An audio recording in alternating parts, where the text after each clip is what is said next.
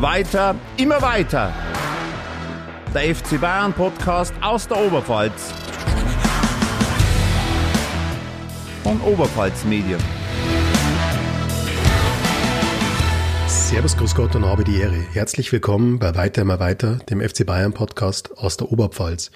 Mein Name ist Thomas Webel und bei mir ist wie immer Fabian Lieb aus der Sportredaktion. Und ja, Tom, wir brauchen schon wieder eine Sonderfolge die Ereignisse des letzten Donnerstags.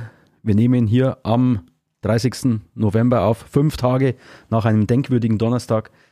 Ähm, ja, was war? Was ist passiert? Eine Jahreshauptversammlung des FC Bayern, die derart, die derart aus dem Ruder gelaufen ist. Also da muss man sich äh, äh, schon sehr sein Gedächtnis bemühen, um sich an eine solche Veranstaltung zu erinnern, ähm, die in die Geschichte eingehen wird. Und wir sind natürlich heute nicht alleine. Tom, wir haben einen Gast. Da trifft es sich gut, dass wir hier im Haus einen Kollegen haben, der den FC Bayern seit Jahrzehnten beobachtet, begleitet, national wie international und der uns sicherlich helfen kann, diese Geschehnisse im Münchner Audidom einzuordnen. Bei uns ist heute unser geschätzter Kollege Josef Mayer aus der Sportredaktion. Josef, hm? Servus. Hallo, Servus. Nicht zu verwechseln mit einem ehemaligen Torhüter des FC Bayern München. Nicht verwandt, nicht verschwägert. Gar nichts. Schade eigentlich. Aber Josef, jetzt sag mal, wie lange verfolgst du schon den FC Bayern als Journalist? Als Journalist äh, seit, äh, seit 25 Jahren. Mein erstes Spiel im Stadion war mit meinem Kollegen Frank Werner. 1996 Bayern gegen den HSV im Olympiastadion. Ich kann aber jetzt wirklich nicht mehr sagen, wie das ausgegangen ist. Ich weiß nur noch, der Markus Babbel, glaube ich, war beim, HS, war der beim HSV. Ich glaube schon. Das war dann, glaube ich, das einzige Spiel, wo Frank Werner pro FC Bayern war, wenn es gegen den HSV ging. Frank Werner war ja in unserer Gerd Müller-Folge zu Gast. Der ist ja ein glühender Hardcore-FC St. Pauli-Fan. War zu der Zeit aber Bildreporter für den HSV, oder? Zu der Zeit nicht mehr. Nicht mehr. Aber nee, war er nicht mehr, aber er hat viele Kollegen dort getroffen im Olympiastadion damals. Ich verfolge den FC Bayern mit Sympathie durchaus, ja, aber ich muss auch immer wieder sagen, ich, habe Sympathien für alle bayerischen Clubs. Für den Club, für die Löwen, alles querbeet. Und okay, der FC Bayern ist natürlich der Verein, den man am meisten im Fokus hat. Das ist ja logisch. Äh, medial immer präsent. Ähm, ähm, tolle Erfolge und äh, immer wieder Tiefpunkte. Und ich würde sagen, wenn wir vielleicht gleich zur Jahreshauptversammlung kommen. Was für eine Überleitung. Äh, es war für mich schon überraschend, das muss man ganz ehrlich sagen, überraschend, wie das alles abgelaufen ist. Das muss man schon sagen. Aber ich fand es irgendwie teilweise zum Schmunzeln, muss ich ganz ehrlich sagen. Da ist ein bisschen Leben drin äh, in dem ganzen Laden. Mei, organisatorisch war es jetzt kein Highlight das will ich mal sagen. Aber, aber ansonsten, äh, ich will es da nicht allzu hoch hängen, also für den FC Bayern. Äh, aber wir werden jetzt mal drüber sprechen und das vielleicht einmal einordnen und gliedern. Wir hatten ja schon im Vorfeld auch über diese Jahreshauptversammlung gesprochen, auch über diesen Katar-Antrag. Aber ich glaube, dass das Ding so in die Hosen geht, hatte keiner von uns erwartet. Lasst uns da mal kurz reinhören. Sie werden mir als Versammlungsleiter zugestehen, dass ich die Wortmeldungsliste schließen kann.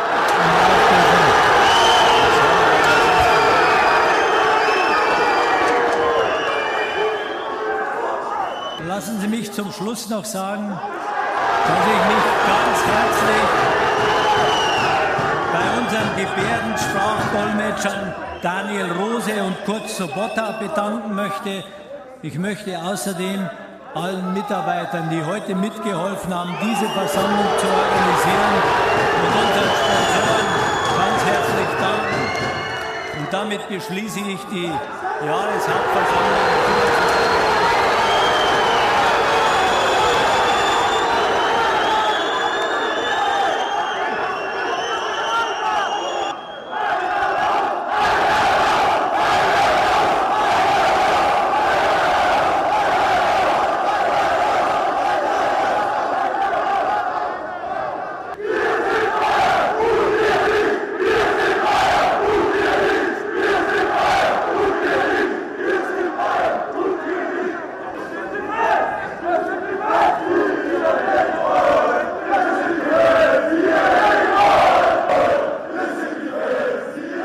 Geht es genauso wie ein Josef, also jetzt fünf Tage her.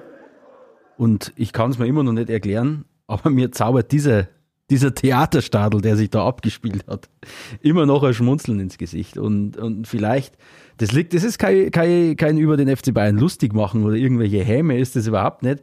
Das ist äh, vielmehr diese, so eine dilettantische Darbietung, äh, die sich so ein, eine solche Veranstaltung dass die überhaupt möglich ist, nur beim FC Bayern, selbst nach dem Abtritt eines Uli, für diese Scheißstimmung seid ihr doch verantwortlich, Hönes, ähm, dass das noch bei diesem Verein möglich ist, hätte ich nicht mehr für möglich gehalten. Also das, das ist fern jeder Vorstellungskraft und, und dabei ist die, diese Problematik und diese Thematik, die hier kilometertiefe Gräben zwischen dem FC Bayern, zwischen, zwischen diesem Weltverein auf der einen und seinem Anhang auf der anderen Seite offengelegt hat, die ist durchaus ernst. Also es geht, es geht um einen, um ein Katar-Sponsoring, um den Ärmel-Sponsor, also es ist nicht der Hauptsponsor oder irgendwas, aber wenn ich den Kicker die Woche richtig gelesen habe, ist es der fünftgrößte Sponsor des FC Bayern. Katar Airways, dieser Emirat, der ja nicht sonderlich viel jetzt von den Menschenrechten hält, aber ohne da jetzt in die Tiefe zu gehen. Ähm, die Fans wollten einen Antrag, also einer, Michael Ott, man darf den Namen jetzt nennen, Michael Ott, ein, ein Jurist, der wollte einen Antrag einreichen, dass der FC Bayern München e.V. auf die Fußball AG einwirken möge, doch bitte schön dieses Katar-Sponsoring 2023 auslaufen zu lassen. Und die Frage, die sich mir aufdrängt, ist es wirklich, ich will jetzt gar nicht polemisch wirken oder polemisch werden, aber ist der FC Bayern, dieser FC Bayern, diese Fußballweltmacht, dieses globale Wirtschaftsunternehmen, dieser mitgliederstärkste Fußballverein auf der ganzen Welt tatsächlich derart blauäugig in diese Jahreshauptversammlung gegangen? Hat er wirklich geglaubt, ja, so schlimm wird es schon nicht kommen. Weil dieser Ott-Antrag, der ist in den Wochen vorher ja medial rauf und runter georgelt worden. Es gab sogar kurz vor der Jahreshauptversammlung noch einen Eilantrag vom Landgericht München, ähm, weil die Bayern eben diesen Antrag nicht zugelassen haben. Und das ist, glaube ich, der Grund gewesen, warum die Sache so eskaliert ist. Naive Bayern, aktive Fanszene. Aber ich denke, da gibt es zwei Boom. Aspekte, die man inhaltlich da ein bisschen differenzieren muss. Das eine ist tatsächlich, glaube ich, das Thema Katar an sich. Da kann man drüber diskutieren, kann man unterschiedlicher Meinung sein. Und das andere ist aber genau das, was du gerade gesagt hast. Das war mit Ansage. Also die wussten, dass das kommt. Die wussten, dass da viele aktiv aus dieser aktiven Fanszene sind. Das hat mich tatsächlich auch sehr überrascht. Aber bis auf, bevor wir vielleicht zur Jahreshauptversammlung kommen, noch ein bisschen zum Kantar-Sponsoring an sich, weil das ist ja eigentlich der, der Stein des Anstoßes. Ich habe das mal nachgelesen. Man munkelt, man kolportiert, der FC Bayern würde über die Laufzeit so 17 bis 20 Millionen Euro verdienen mit diesem Sponsoring. Das ist jetzt schon Geld, da können wir alle miteinander ziemlich lange arbeiten und werden da trotzdem nicht anstinken. Ähm, auf der anderen Seite ist es dann eigentlich auch keine Summe, wo man ehrlich sagen muss, wenn sie jetzt halt, wie auch gefordert von Fans, den zweitbesten Trikotsponsor nehmen würden, der dann vielleicht nicht 20 Millionen, sondern 15 Millionen zahlt, ist das nichts, was einen Battlestab bringt. Aber das Katar-Sponsoring an sich, wie, wie seht ihr das? Wie steht ihr da dazu? Also ich, ich würde sagen, 20 Millionen ist jetzt für den FC Bayern in Corona-Zeiten vielleicht schon etwas mehr, aber ansonsten nicht die Welt. Und ich denke auch, wenn es einer schafft, wenn es ein Verein schafft, das auszugleichen, die ganze Geschichte, dann ist das der FC Bayern. Kein anderer Verein kann das. Ich glaube auch, dass die Bayern-Verantwortlichen das machen. Ich bin mir relativ sicher. Das war jetzt ein Weckruf. Ich bin mir sicher, dass 2023 Katar kein Thema mehr ist beim FC Bayern. Ich bin mir echt, ich bin mir echt sicher. Äh, die Bayern haben das im Kreuz. Äh, was jetzt da war, auf der Hauptversammlung. Das ist jetzt eine ganz andere Geschichte. Aber ich denke mir, dass Kahn und Heiner sich wirklich Gedanken machen und sagen, 20 Millionen. Äh, da geht es ja nicht um alte Freundschaften mit, mit den äh, Katarern oder sonst irgendwas. Ich denke mal, das wäre auch ein Signal, das wäre wirklich ein wunderbares Signal. in der Profiszene, dass man hier mal ein Zeichen setzt. Ich bin mir relativ sicher, die machen das. Und äh, die suchen einen neuen Sponsor. Da ist der FC Bayern attraktiv genug, um da irgendwie Gelder zu akquirieren. Äh, das ist, glaube ich, nicht das Thema. Wir haben jetzt das gehört, den Weckruf, und ich denke mir, die machen sich da Gedanken und die werden es auch umsetzen. Das ist ja eine Interpretation, die man zu dieser Thematik jetzt immer wieder gelesen hat, dass der FC Bayern dieses Sponsoring, das 2023 ausläuft, vielleicht gar nicht von sich aus verlängern will, aber dass man nach außen hin jetzt nicht sich die Blöße geben will, dass man das auf Druck der eigenen Fans hat auslaufen lassen, sondern dass man das Heft des Handelns immer in, in eigenen Händen gehalten hat und gesagt, wir haben nie gesagt, dass wir das verlängern wollen. Wir haben das aus eigenem Antrieb auslaufen lassen und nicht, weil uns die Fans dazu gezwungen haben. Diese Interpretation liest man immer wieder. Ähm, aber es gibt natürlich äh, den anderen Punkt auch zu dem Katar-Sponsoring. Ja, wer in der internationalen Spitze mitspielen will, der braucht halt jeden Cent und schaut dann vielleicht nicht immer so ganz genau hin, woher die Cents dann letztendlich fließen. Und ich denke, dass der FC Bayern so ein Wirtschaftsunternehmen ist, der da ja in Moneten denkt und nicht in ähm, moralischen Aspekten. Glaube ich. Ob so ist, weiß ich nicht. Ist aber auch ein Stück schwierig, wenn sich der Verein auf der anderen Seite ja doch oft genug als ja die moralische Instanz im europäischen Spitzenfußball inszeniert. Wenn man oft genug sagt, ja, wir gehören ja keinem Scheich, wir gehören ja keinem Emirat, wir sind ja selbstbestimmt und so weiter und so fort, dann passt das für mich ehrlich gesagt nicht so richtig zusammen.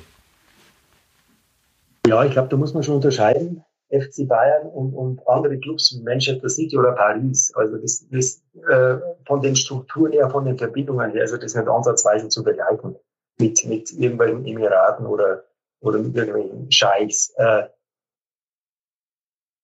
ich denke, der FC Bayern, das wird er machen. Der wird da ein Zeichen setzen. Das ist wie, äh, wie so jetzt mal einen, einen neuen Weg zu gehen. Äh, man, ich denke auch, dass die sagen, mein Gott, dann verzichten wir mal vielleicht ein paar Millionen. Äh, durchaus möglich. Mit, mit, mit Manchester City und mit äh, Paris kann man auch mit dem neuen Hauptsponsor, der wieder 20 Millionen bringt, finanziell nicht mithalten. Das ist nicht möglich. Da braucht man ganz andere Dimensionen, da braucht man ganz andere Geldgeber. Äh, ich denke mal, dass die Bayern da keine Dummheiten machen. Ich hoffe zumindest, dass sie keine Dummheiten machen und wirklich einmal diesen Weg einschlagen. Das ist auch für sie in der Öffentlichkeit. Stellt euch mal vor, wir stehen da, wir haben hier, wir setzen da ein Zeichen, äh, für die Menschenrechte und so weiter. Das wäre äh, moralisch irgendwie herausragend. Wäre fast wie ein Titel. Äh, ich glaube wirklich, dass sie das machen. Ich äh, bin mir relativ sicher. Das ist ein modernes Management, modernes Unternehmen, nicht irgendwie eingefahren und so, ja, okay, jährlich 20 Millionen aus Katar, was schon alle für die nächsten fünf Jahre. Nee, und ich, ich glaube, die werden das machen und aufgrund dieser Erfahrungen von der Jahreshauptversammlung werden, werden sie es natürlich auch machen, denke ich. Wobei ich jetzt nochmal vielleicht einhaken muss, auch diese 700 Leute oder 800 Leute, die da da waren, die sind jetzt wirklich repräsentativ, äh, um, um zu entscheiden äh, oder, oder, zu sagen, was die Bayern tun sollen. Äh, man, von, gesagt, 290.000 Mitglieder, glaube ich. Ähm, wir haben ja vor kurzem bei uns im U-Netz auch eine Umfrage gehabt äh, unter Fanclub-Vorsitzenden. Da ist ja die Meinung ganz anders als die der Leute, die jetzt bei der Jahreshauptversammlung waren. Also äh, Menschenrechte sagt jeder schön und gut, aber die sagen natürlich ja, natürlich, wir brauchen das Geld. Wir brauchen äh, die Millionen, um da mitzuhalten. Ich sage, ich bin, ich bin eine anderer Meinung. Ich sage, die 20 Millionen reißen es beim FC Bayern wirklich nicht raus. Also fünf größter Sponsor. Äh, da haben wir andere, äh, das sind andere äh, Firmen da, die den FC Bayern unterstützen.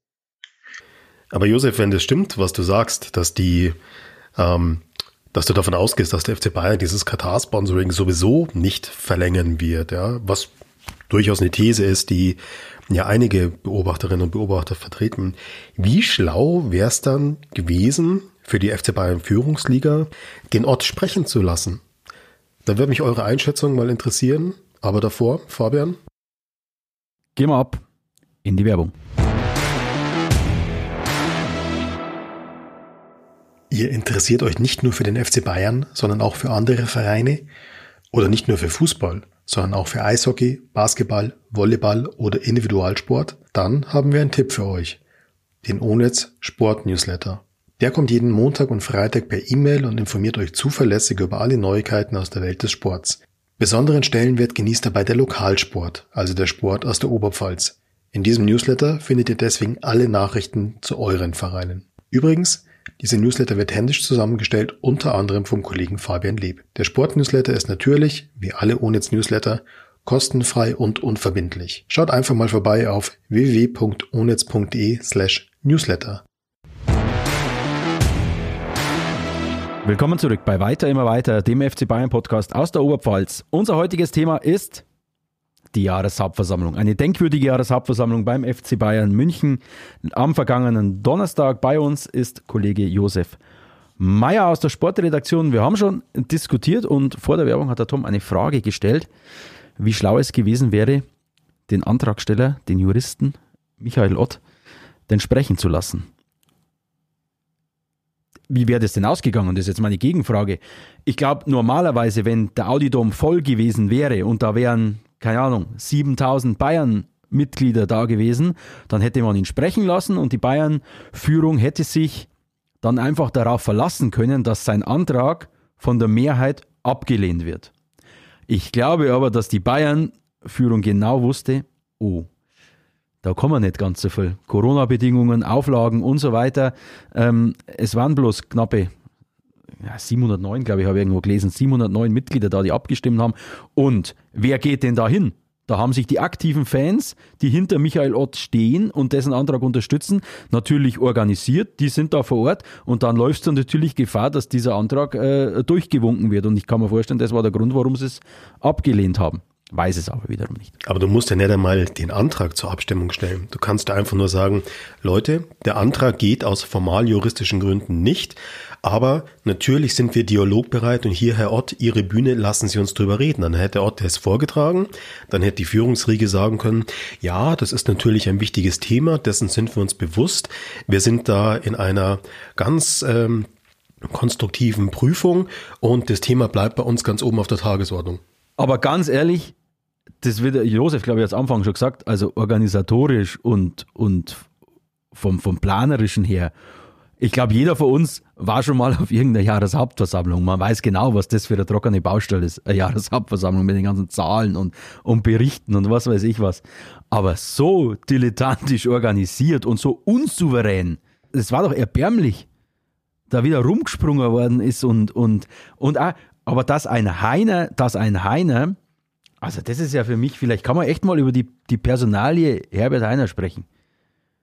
Wie unsouverän ist denn dessen Führungsstil? Also hat er wirklich erwartet, dass da diese Mitglieder mit einem Nordkorea-Fähnchen, Entschuldigung, Entschuldigung, mit einem Bayern-Fähnchen da sitzen und das sind da alle äh, schwenken und nochmal alle Titel seit der letzten Jahreshauptversammlung 2019 die sie da am Anfang präsentiert haben, da alle nochmal Juhu, super, klatschen, Olli, Herbert, ihr seid die Besten. Hat er, hat er wirklich das geglaubt? Die, die, waren sich zu sicher. Die waren sich einfach zu sicher. Die haben gesagt, das läuft, das läuft. Aber das ist doch naiv.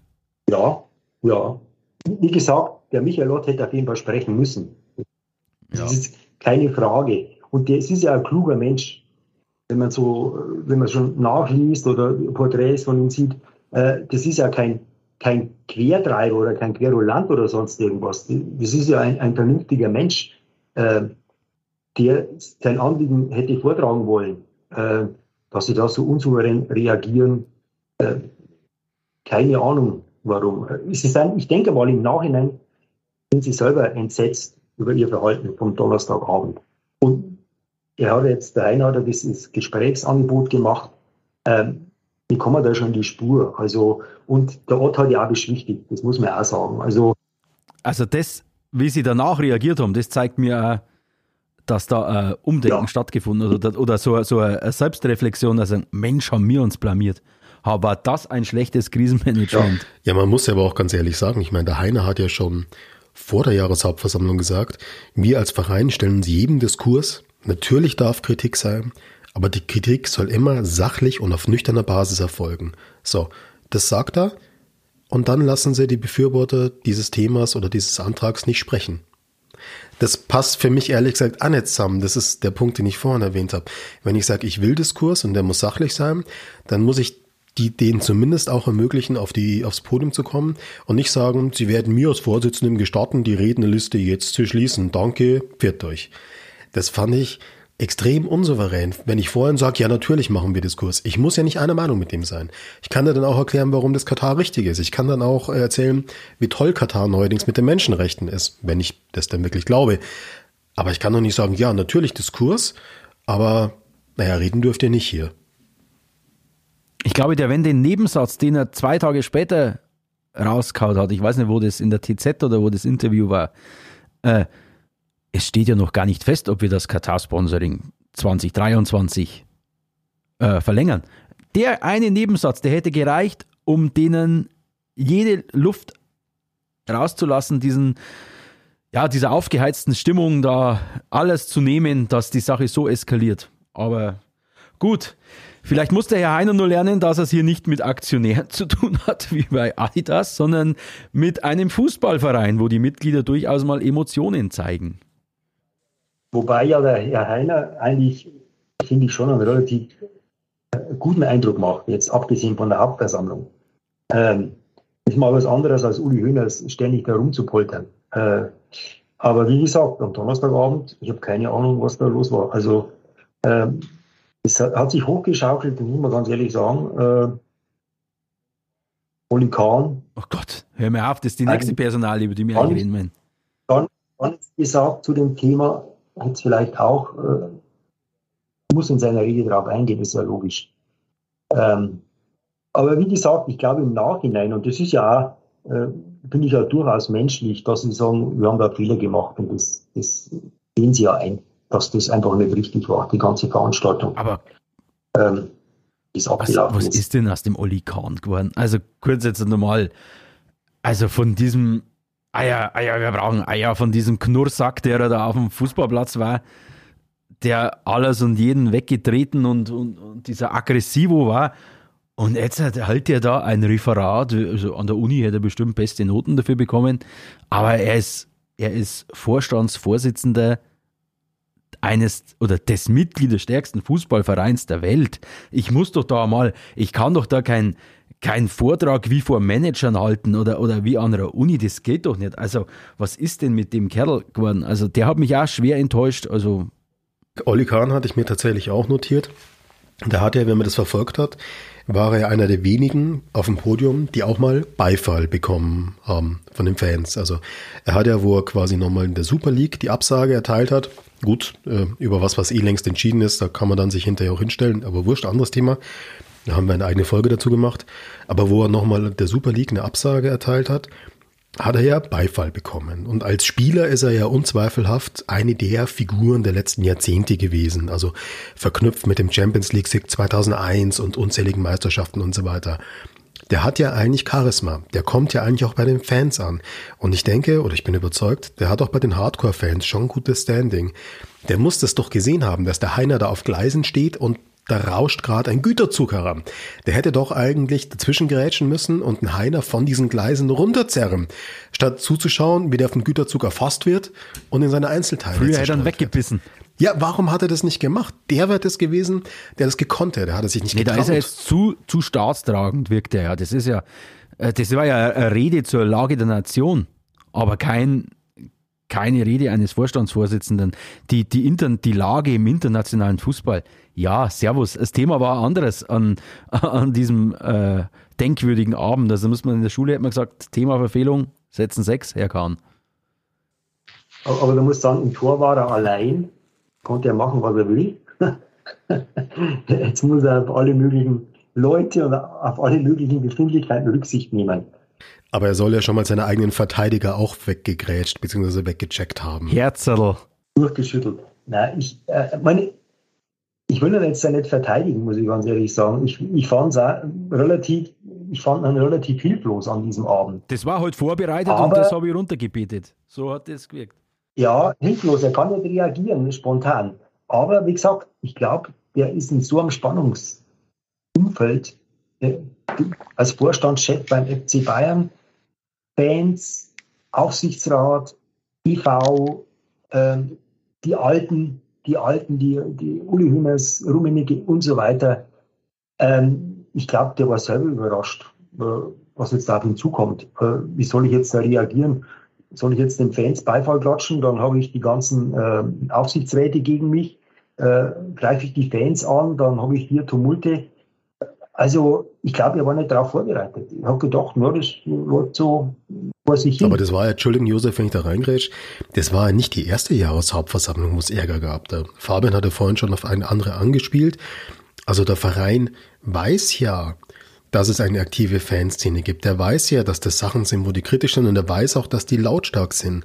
Und es war ja selbst in einem gut gefüllten Audidome, war das, glaube ich, damals, war ja diese zumindest diese Missstimmung, zumindest beim Teil der Fans, durchaus zu vernehmen. Also es war ja wirklich mit Ansage. Wie kann ich davon überrascht sein? Ja, ich bin, ich bin mir relativ sicher, sie waren sich zu sicher, trotzdem. Trotz, das war, wann war das mit, mit Hühners, mit dieser Geschichte, ihr wollt äh, ich muss den Leuten in der Loge, muss ich die Euro aus der Tasche ziehen, damit ja. ihr für sieben Euro in der Südkurve stehen könnt. Ich glaube, so ähnlich. Ja, das, das, das war vor sieben Jahren oder was weiß ich, oder und in der Zeit sind 20 Titel gewonnen worden. Die, so Titel sind ja so, die beschwichtigen ein bisschen die ganze Geschichte. Läuft doch blendend bei uns. Ich, ich finde jetzt auch, Tom, ich finde wirklich auch, wenn, wenn du das sagst, ähm, man muss diese Anliegen ernst nehmen, der Fans. Äh, sind ja immer, heißt ja immer in der Öffentlichkeit, die sind Erfolgfans. Man nimmt ja ohnehin alles und, und die Bayern-Fans, na ja, das läuft und so weiter. Äh, die haben auch ihre, ihre, äh, ihre Anliegen und, und ihre, ihre Sorgen und ihre Nöte. Äh, ich weiß nicht, da müssen Sie vielleicht ein bisschen besser drauf eingehen. Es gibt auch diese Fanforen, ich weiß nicht, was da gemacht wird, aber ähm, ich habe da manchmal das Gefühl, dann, wenn einer quer schießt oder ein paar quer schießen, dann sind die sofort außen vor. Ähm, ja, puh, du bist ein Außenseiter. Ich weiß nicht, es gibt ja auch äh, gibt den, den Raimund Ammann, glaube ich, den Fanbeauftragten. Das ist auch so eine Geschichte, da müsste doch der eigentlich ran. Man, äh, es kann ja nicht sein, dass man bloß sagt, na, ich besuche jetzt einmal die Fanclubs und so weiter. Da, ich glaube, da liegt schon ein bisschen was im Argen, aber ich will es jetzt auch nicht zu dramatisch darstellen. Also, das ist jetzt nicht ein Aufruhr innerhalb des Vereins, so kann man es, glaube ich, auch nicht sagen. Ich denke schon auch, dass es nur um einen kleinen Teil der Fans geht, die da wirklich sehr, sehr unzufrieden sind. Aber auch da ist es ja wirklich nicht überraschend. Und es sind ja auch dieselben Köpfe, teilweise seit Jahren. Man, man kennt die ja auch.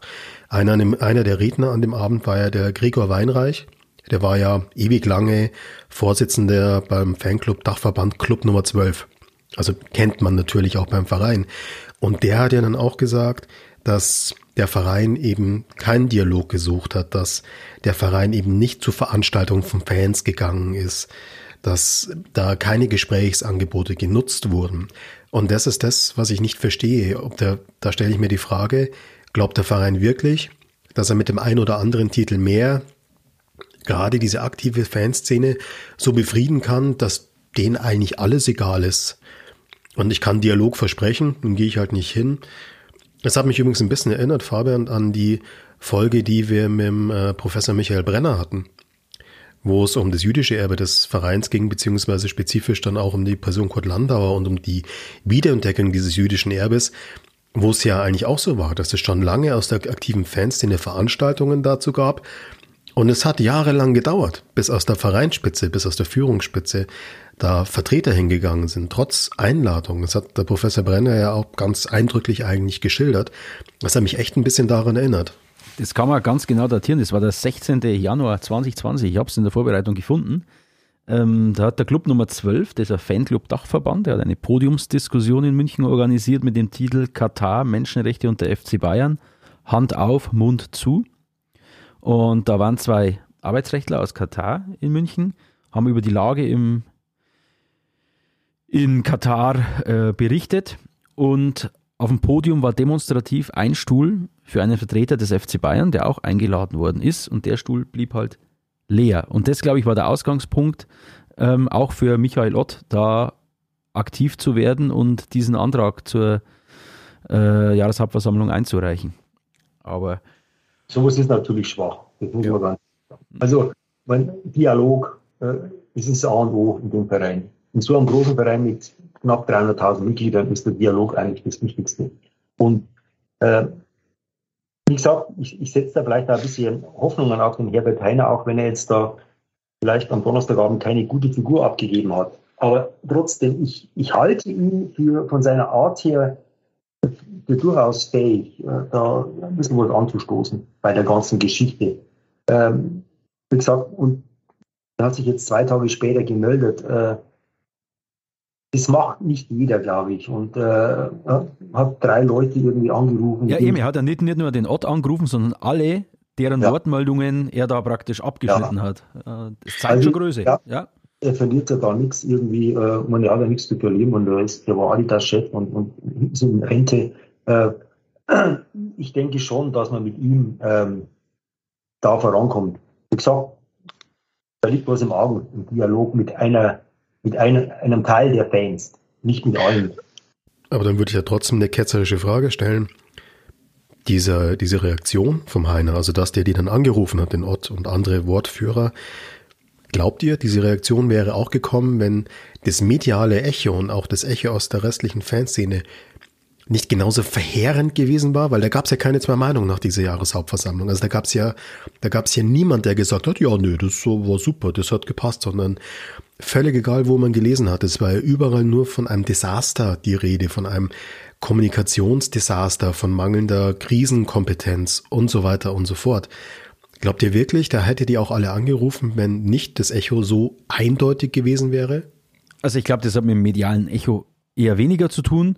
Der hat einfach, ich glaube, der ist so führungsstark, glaube ich, ist er dann schon dass er das, dass er zwar an diesem Abend unvorbereitet und von der Entwicklung völlig überrascht worden ist und auch naiv vielleicht reingegangen ist, aber nach ein, zwei Nächten drüber hat er sicherlich gemerkt, Mensch, da haben wir uns nicht gut verkauft und die rufe ich jetzt an. Ich glaube nicht, dass das mit dem medialen Echo irgendwas zu tun hat, sondern schon, dass, dass er so eine Führungsstärke vielleicht hat, dass er vielleicht auch erst lernen muss, dass ein Fußballverein was anderes ist als Adidas, wenn ich so einen Konzern leite und da nur den Aktionären Rechenschaft schuldig bin, ähm, dass, dass der, ist, der hat es nicht kommen sehen. Also du hast gerade dieses, dieses Bild vom, vom, vom, vom Gleis und vom Güterzug, der daran rauscht, äh, bemüht, ja.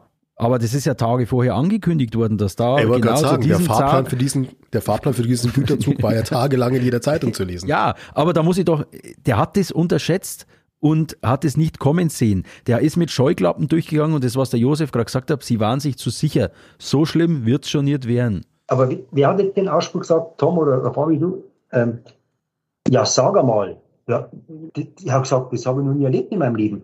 Hallo, ich leite die Versammlung. Was ist hier los? Geht, das muss doch irgendwie durchgehen. Ja, wenn, die Versammlung geht durch. Äh, hallo, da sind zwar Genau, die, die, nicken alle, die Anzugträger, ja, oder die nicken alle. Die tragen das vor, dann ist Ende, Schluss vorbei. Und der sagt, ja sag einmal, was ist denn hier los? Der war völlig überrascht. Sowas kennt er nicht.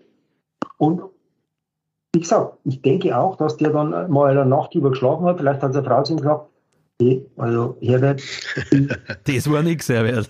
toll, nicht so toll. Dann sagt der Herbert, das weiß ich selber. Und, äh, und so schätze ich ihn ein, dass der dann gesagt hat, hallo, ich ich vergebe mir da nichts, ich suche jetzt den Dialog und wir werden das lösen. Ja, ja.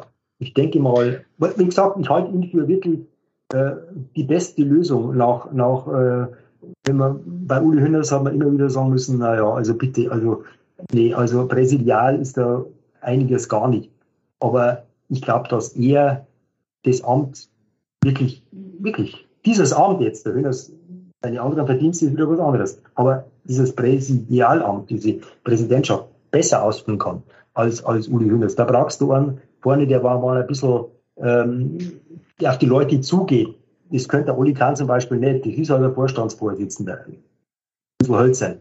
Aber, aber der Herbert Heiner kann das. Aber wie gesagt, an dem Abend konnte er es nicht. Man natürlich ganz klar sagen. Ich habe die, hab die Jahreshauptversammlung nicht live verfolgt, sondern wie man jetzt neudeutsch sagt, im, im Real-Life habe ich es mir äh, angeschaut und ich habe echt die ganze Zeit darauf gewartet, Jetzt geht er gleich auf, ich meine, der Hönes. Jetzt geht er gleich rauf. Jetzt stürmt er gleich das Podium. Jetzt nimmt er das Mikrofon und dann wollte.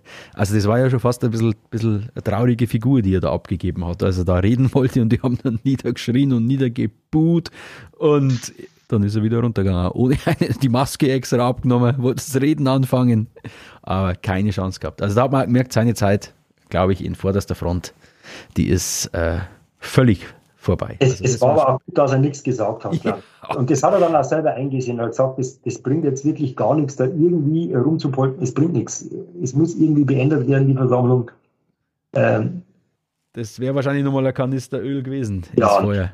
Nee, also das wäre, das hat er schon richtig gemacht und da er nichts gesagt hat. Aber ich würde da noch eine These aufstellen, die wahrscheinlich nicht allzu gewagt ist wenn man sich mal den Vorstand ein bisschen anschaut beim FC Bayern, also vom EV, da gibt's hier gewisse Parallelen zwischen den Mitgliedern.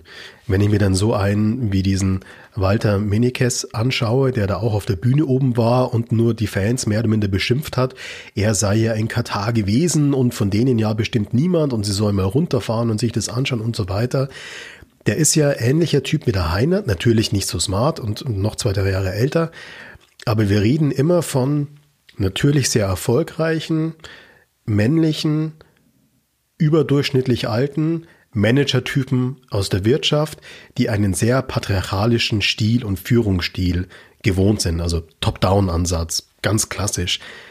Gerade für den EV wäre es da nicht total smart, dazu versuchen, auch mal Leute reinzubekommen, die ein bisschen einen anderen Background haben, die da ein bisschen ein Gegengewicht zu diesen, auf Deutsch gesagt, äh, Rentnern, die zu viel Geld haben und deswegen jetzt da im EV im Präsidium rumhocken zu haben. Das ist sicherlich der Ansatz, das ist richtig. Wobei ich jetzt nicht bei meiner anfangen würde, sondern bei vielleicht also manchen Vizepräsidenten. Ähm, ja. Es ist schon so, dass dass erfolgreiche Leute sitzen da drin, die Verflechtungen und Verknüpfungen haben mit den Bayern. Ist äh, logisch, ob das damals äh, der mittlerweile Verstorbene, glaube ich, äh, Scheels war, auch der Vizepräsident war, glaube ich, aus Regensburg.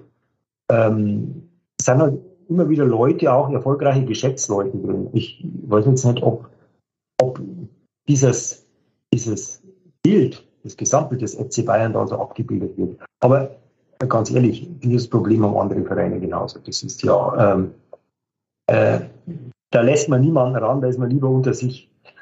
da das, glaube ich, ist ein geschlossener Zirkel, wo man als. Ja, ja. Ich denke, du spielst darauf an, dass, dass ein Fanvertreter da auch mal rein sollte, oder? Oder irgendwie sowas in die Art. Ein Fanvertreter oder vielleicht jemand, der unter 60 ist. Nee, stell doch mal einen Antrag an der nächsten Jahreshauptversammlung.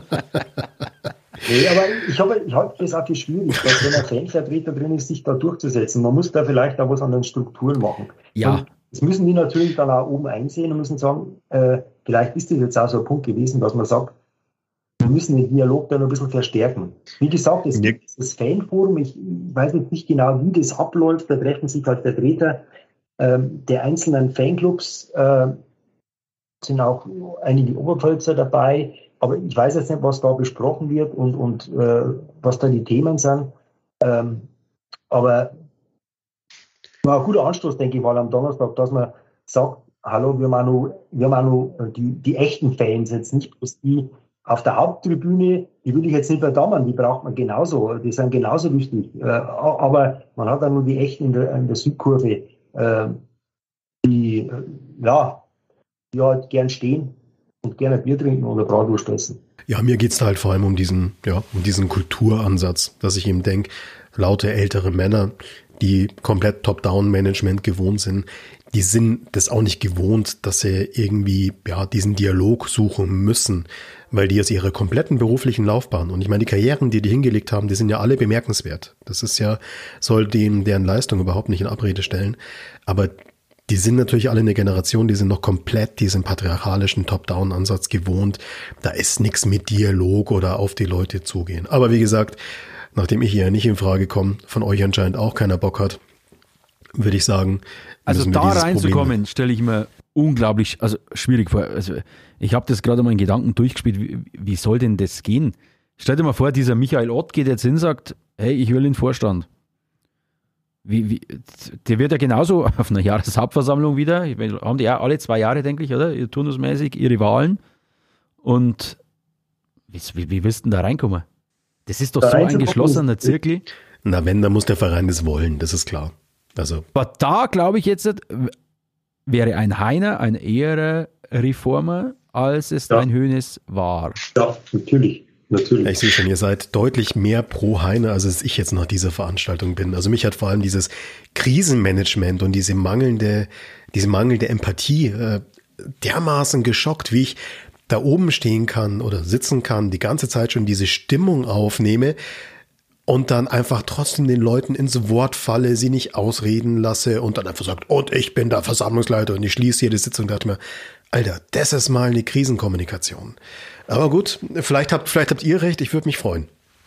So genervt habe ich ihn noch nie gesehen, muss ich ganz ehrlich sagen. Ja, der war völlig schockiert, ja, überrascht. Ja.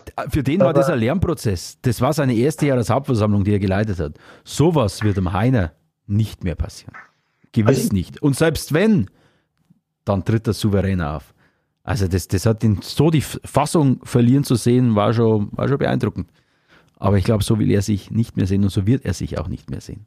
Ja, ich glaube, der lernt raus. Das ist, glaube ich, schon einer, der, der noch lernt, auch in, in seinem Alter. Äh, es gibt manche beim FC Bayern, glaube ich, äh, die wollen nicht mehr lernen. Also, äh, die sagen, ich weiß schon alles. Ich glaube, der Heiner ist keiner von denen. Ich kann mir echt vorstellen, dass der das den gleichen Ehrgeiz angeht wie sein, sein Job damals bei Adidas und sagt, ja, da kommen jetzt bestimmte Sachen auf mich zu, ich muss mich da einordnen vielleicht, äh, ich, muss das, ich muss das lernen, wie ich damit umgehe und so weiter. Also, wie gesagt, es ist bloß meine persönliche Meinung. Mir ist er sympathisch, wirklich sympathischer als manch anderer.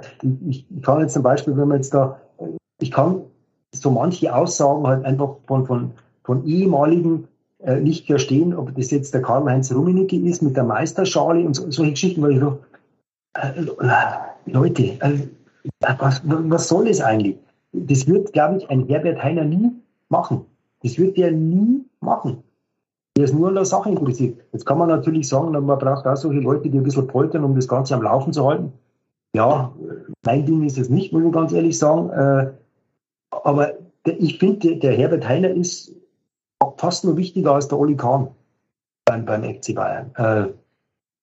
Der muss den Laden zusammenhalten. Der Oli Kahn muss schauen, dass die Zahlen einigermaßen stimmen. Aber der, der Einer, der muss den Laden am Laufen halten. Und äh, dass äh, nicht alles ruhig ist in dem Laden, das haben wir am Donnerstagabend gesehen.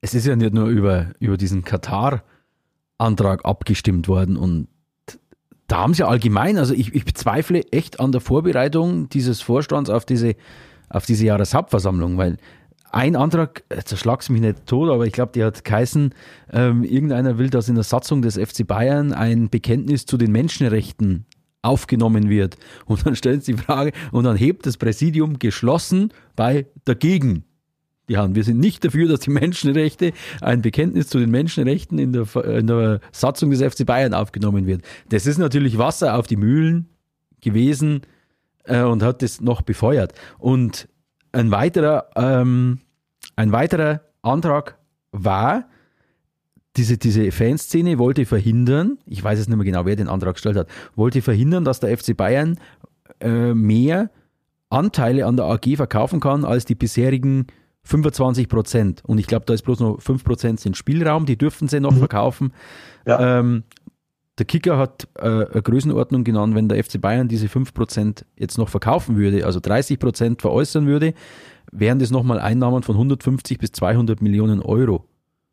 Und mit einer kleinen, einer kleinen äh, Mehrheit ist dieser Antrag abgelehnt worden. Das heißt, diese 5% dürfte der FC Bayern weiterhin, weiterhin veräußern. Aber worauf ich hinaus will, 0,25% aller Mitglieder stimmen über solche Anträge ab, die ja doch eine Tragweite, die ein finanzielles Volumen haben, kann es sich der FC Bayern heutzutage in dieser ja, Konstitution in dieser Spezialzeit Corona jetzt noch erschweren, kann es sich der FC Bayern leisten, da nicht noch weiter so eine, eine Präsenzveranstaltung abzuhalten, wo bloß ein, ein, minimalster Bruchteil der Mitglieder dort sitzt, muss das nicht irgendwie digital über die Bühne gehen? Muss das, müssen die das nicht hinbekommen, dass dann, was weiß ich, das, das sind dann auch nicht 290.000 Mitglieder, die da abstimmen, das ist mir schon bewusst.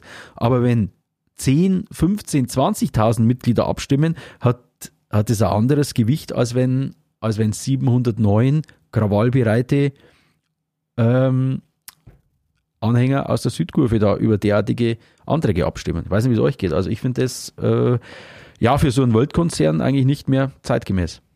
Aber das geht ja eigentlich einmal mehr in die Richtung, die wir jetzt schon mehrfach hatten. Sie haben es komplett unterschätzt. Sie haben gedacht, es wird so eine Abnickveranstaltung, man wird die Titel der letzten Jahre irgendwie feiern und dann wird das schon alles passen. Also nur deswegen haben sie es wahrscheinlich so gemacht. Wenn die geahnt hätten, dass das so knapp wird, auch meine These, dann hätten die das wahrscheinlich genauso gemacht, wie du gesagt hast. Hätten sie es irgendwie digital gemacht. Hättest, wie gesagt, keine jetzt 290.000 gehabt, aber so 20.000 hättest du vielleicht schon zusammenbekommen. Ich meine, hey, ich kann abstimmen über die Geschichte des FC Bayern. Ist doch eine schöne Sache. Ähm, aber die werden es unterschätzt haben. Die werden gedacht haben, naja, da werden ein paar Titel gefeiert und Gutes. Und Olli Kahn stellt noch Zahlen vor und das passt auch. Und äh, Gewinn in Corona-Zeiten mit, glaube ich, 1,9 Millionen ist ja klasse, Ja, ja. Aber mittlerweile hat ja selbst die CDU gemerkt, dass man Mitglieder befragen muss. Und äh, ähm, das ist ja, wie gesagt, der Fabian hat es angesprochen, die Diskussion läuft ja auch heute im Kicker, ist ja auch wieder ein groß, großer Thema ähm, dass man das in der heutigen Zeit nicht digital machen kann. Ich, ich, das ist ganz gefährlich, wenn sich da ein paar, das ist jetzt vielleicht Glück gesagt, zusammenrotten oder da kann ich Dinge wirklich wahnsinnig beeinflussen mit wenig Leuten, wenn die gut organisiert sind. Und äh, das darf nicht sein. Also da brauche ich ein breites Meinungsbild. Äh, mit diesen 5% jetzt, ich kann das nicht beurteilen, ist das gut, ist das schlecht, wenn ich nochmal 5% verkaufe ähm, die wollen es wahrscheinlich als Reserve haben, wenn mal irgendwas schief geht, dass man noch was veräußern kann. Ich weiß es nicht. Da kann man natürlich auch sagen, jetzt sind es 5%, dann wollen es nochmal 5%, nochmal 5%. Äh, ja, okay, weiß man nicht. Aber, aber über so eine wichtige Sache, die haben wir Glück gehabt, dass das nicht gekippt ist. Dass da wirklich 1000 oder 500 abstimmen, das, das, das ist eigentlich nicht möglich. Ich, ich, weiß nicht, ob da eine Vorgabe war jetzt für die Besucherzahl bei der, bei der Veranstaltung. Ich habe keine Ahnung. Ähm, ich habe jetzt von ein paar gehört, nee, da fahren wir nicht runter, weil Corona und so weiter ist ja, ist ja wirklich sinnvoll und, und so weiter. Ist ja, ist ja völlig in Ordnung. Und, und da haben wir natürlich ein paar gesagt, du, da haben wir die Shares hier, heute sind wenige da. Genau, das ist der Punkt. Ja, da machen wir hier mal schön äh, setzen uns mal schon in Szene. Und äh, äh, das ist ganz gefährlich. Also wir müssen uns auch Gedanken machen, dass sie da was anderes machen. Also äh, ja, ich glaube, im digitalen Zeitalter dürfte das kein Problem sein, das anders zu regeln. Also ich glaube, Hintergrund 2G Plus war und es hätten 1700, glaube ich, hätten ungefähr hätten in den Audidom rein gedurft. Letztendlich waren es dann nochmal bedeutend weniger. Aber gerade in der aktuellen Zeit hätte man diese Veranstaltung, denke ich, komplett ins Digitale verlagern müssen, fast schon. Ich denke, da sind wir tatsächlich alle einer Meinung. Hm, ich bleibe trotzdem dabei, das sind keine neuen Konflikte zwischen einem Verein und der aktiven Fanszene, auch wenn die aktive Fanszene natürlich nur ein kleiner Teil der FC Bayern Fanszene ist. Das ist und Katar ist ja auch nicht der einzige Streitpunkt. Ich hätte vorhin das Beispiel genannt oder wir haben da auch diese Folge drüber gemacht. Die Wiederentdeckung des jüdischen Erbes und wie man damit umgeht, war so ein Thema. Was ja auch am Rande dieser Jahreshauptversammlung angesprochen wurde, war dieses Thema mit diesen, ja, doch eher fremdenfeindlichen Geschichten am Campus. Ähm, jetzt haben wir noch Katar dazu. Das sind schon alles so Themen, wo ich sage, wenn ich mich als Verein, und da bleibe ich dabei, wenn ich mich als Verein auf der einen Seite als das leuchtende, strahlende, moralische Vorbild im Spitzenfußball positionieren will und bei jeder Gelegenheit sagt, wir sind ja anders als PSG, wir sind ja anders als Man City. Äh, und zumindest in früheren Zeiten haben ja Vereinsvertreter durchaus auch öffentlich sehr prominent Stellung genommen zu politischen oder gesellschaftlichen Themen. Dann kann ich aber auf der anderen Seite diese ganzen Themen, die aus einem kleinen Teil der Fanszene, aber aus diesem Teil dafür umso lauter kommen, halt nicht wegignorieren, sondern muss ich zu so Veranstaltungen, die, die du vorhin erwähnt hast, Fabian, vom Januar, vom Club Nummer 12, dann muss ich da halt hingehen und muss halt den Dialog suchen. Oder ich sage, nee, ich bin nicht das große moralische Vorbild, mir ist wurscht, was, keine Ahnung, ein Prozent der Fans da wollen, kann ich auch machen. Aber ich kann nicht sagen, ich bin das große leuchtende Vorbild. Ich sage, ja, natürlich machen wir Debatte, natürlich machen wir Diskussion. Und dann rede ich aber nicht mit den Leuten. Das funktioniert für mich nicht. Und da hoffe ich ehrlich gesagt, dass ihr recht habt, dass der Heiner das jetzt als, ja, als Lerneffekt nimmt, dass er seine Schlüsse zieht aus dieser Jahreshauptversammlung, dass er auf diese Fans und diese Fangruppierungen mehr zugeht. Wenn er es geschickt anstellt, will er am Ende des Tages ja trotzdem das so durchgezogen bekommen, wie er das sowieso will.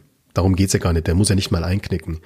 Aber es würde, glaube ich, in der Öffentlichkeit ein wesentlich besseres Bild machen, wenn man zumindest tatsächlich den Dialog suchen würde, auch mit den kritischen Stimmen. Es ist spekulativ, aber diese Katar-Diskussionsrunde vom, vom, dieses Forum vom Club Nummer 12, wenn nächste Woche stattfinden würde, wäre jemand dort. Also ja, ich, ja. hat jetzt mhm. nichts mit der Jahreshauptversammlung zu tun.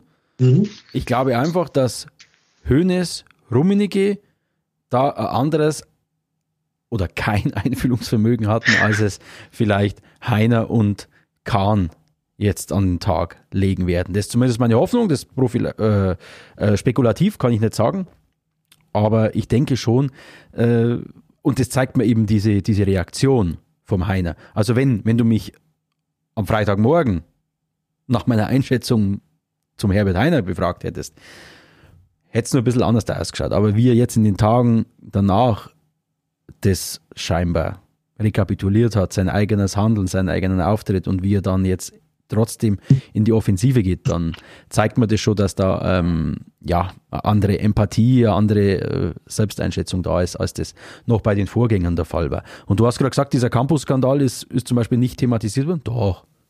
Ja, freilich, Stuhlrede. Freilich, eine Stuhlrede, die Stuhlrede. Nachdem die Verhandlung, äh, Verhandlung, äh, nachdem die Versammlung geschlossen war, hat sich da dieses entsprechende Mitglied auf den Stuhl gestellt und hat da seinen Antrag vorgebracht. Wunderbar. Ja, weil er nicht mehr auf der Bühne sprechen durfte. Wunderbare der, Situationskomik. Der Vorsitzende gesagt hat, na, ich schließe jetzt die Rednerliste. Ihr habt euch jetzt stundenlang langweilige Zahlen angehört. Jetzt kommen wir zu den Themen, Themen die euch interessieren. Nix da. Aber wie gesagt, das Thema ist durch. Die Stuhlrede gab's. Die wird, glaube ich, auch in die Geschichte des FC Bayern eingehen. Aber ich will jetzt mal vielleicht sagen, äh, zu der Geschichte mit dem Heiner und mit dem Hönes. Der, der Uli Hönes hätte sich nicht herabgelassen. Ganz ehrlich nicht. Der, der hätte kein Mitglied angerufen. das gemacht hätte, zwei Tage später. Ich kann es mir nicht vorstellen. Nein, ich, ich, hätte es nicht gemacht, glaube ich. Und, und ich glaube, der, der Heiner ist jetzt, ich bin ja wirklich fast ein Anwalt, ein Verteidiger von ihm. Äh, ich glaube, der kann sogar einen Fehler eingestehen, was ja ganz in der, in der Szene ganz, ganz schwierig ist. Da werden ja normalerweise keine Fehler gemacht. Ich glaube, der kann sogar einen Fehler eingestehen. Das werden wir auch sehen. Ich bin mir sicher, das geht ja weiter in irgendwelchen äh, Fernsehsendungen. Die wird jetzt in den nächsten zwei, drei Wochen irgendwo zu sehen sein und er wird das einmal sagen. Ich bin mir sicher, dass er sagt, das war keine Glanzleistung von mir. Das, das kann, das macht er, glaube ich. Ich glaube auch, dass der irgendwo auftaucht bei, bei Blick Sport oder Sportstudio oder irgendwo. Kann sich da hinstellen, das ist keine Glanzleistung von mir gewesen. Ich habe das falsch gemacht, falsch eingeschätzt oder sonst irgendwie. Und damit können wir, glaube ich, festhalten, dass sich die Szenerie in den letzten Tagen doch etwas beruhigt hat. Und zumindest beim Josef und bei mir, sage ich, ähm, etwas pro Herbert Heiner gedreht hat. Der Tom, den Tom muss er noch überzeugen, der gute Herr. Aber ich glaube, der FC Bayern in der aktuellen Führung wird seine Lehren daraus ziehen. Und für mich als Schlusswort des, ja, des Jahres eigentlich, das war dieser, ich kenne den Namen nicht, aber dieser legendäre äh, Redebeitrag, der bei jeder Jahreshauptversammlung hier sein, sein, sein Statement abgeben darf, im tiefsten Bayerisch, immer mit Untertiteln versehen, der gesagt hat, ein Katar in der Nosen ist mir lieber als auf dem Trikot. Also das war wirklich, ja, schön und ich glaube, mit ein bisschen Schmunzeln kann man es inzwischen auch sehen und ich glaube, auch der Heiner und der Kahn, wenn sie einen täglichen Kaffee miteinander trinken, werden es irgendwann mal über diesen Abend äh, schmunzeln, ähnlich wie jetzt über diese Höhnes-Zitate, ihr wisst ja, für die Scheißstimmung seid ihr doch verantwortlich, äh, vorwiegend geschmunzelt wird. Aber wenn ich, es, äh, es geht ja erst richtig los und ich, wie gesagt, ich bin sicher, 2023 werden die einen anderen Sponsor präsentieren. Ganz sicher, da bin ich felsenfest davon überzeugt. Und wenn, dann hätte diese Veranstaltung da am Donnerstagabend wirklich auch was Gutes gehabt. Das, äh, da bin ich mir relativ sicher. Ja, meine Oma hat immer gesagt, wer weiß, wozu es gut ist. Und deswegen, also ich bin nicht ganz so optimistisch wie ihr, aber wenn es tatsächlich dazu beitragen sollte, dass die Vereinsführung etwas mehr auch auf diese aktive Fanszene zugeht und sich zumindest dem Diskurs stellt, sie muss hier nicht ihr Handeln an so eine zahlenmäßig natürlich verschwindende Minderheit der Fans anpassen. Aber wenn sich zumindest dem Diskurs stellt, dann könnte da der FC Bayern vielleicht künftig tatsächlich seinem eigenen Anspruch dieser moralischen Instanz im deutschen Fußball doch wieder ein Stück mehr gerecht werden. Und das geht ja, wie gesagt, über Katar hinaus. Also ich erkenne da schon wieder ein Thema für eine neue Folge, der FC Bayern als moralische Instanz. Also Tom, ich will es jetzt nicht in die Tiefe äh, diskutieren, aber da habe ich mal wieder ganz andere Meinung als du. Die, die Zeiten sind, glaube ich, vorbei, als der FC Bayern eine moralische Instanz in Deutschland war. Okay, dann, ähm, sorry, eine, die selbsternannte moralische ja. äh, Instanz. Machen es war ja immer alles sauber, es gab nie Kirchdeals oder sowas. Nein, das Thema. nein, das machen wir. Okay, so. Damit haben wir die Jahreshauptversammlung, eine denkwürdige Jahreshauptversammlung, aufgearbeitet. Vielen Dank an unseren heutigen Gast, Josef Meyer aus der Sportredaktion. Ja, Dankeschön. Und Tom, ja, schauen wir mal, was für ein Thema wir das nächste Mal ausgraben. Bis dahin. Ich bin gespannt. Ja, lassen wir uns überraschen. Dann, bis zum nächsten Mal. Macht's es gut, bleibt gesund. Servus. Schöne Weihnachten. Ciao.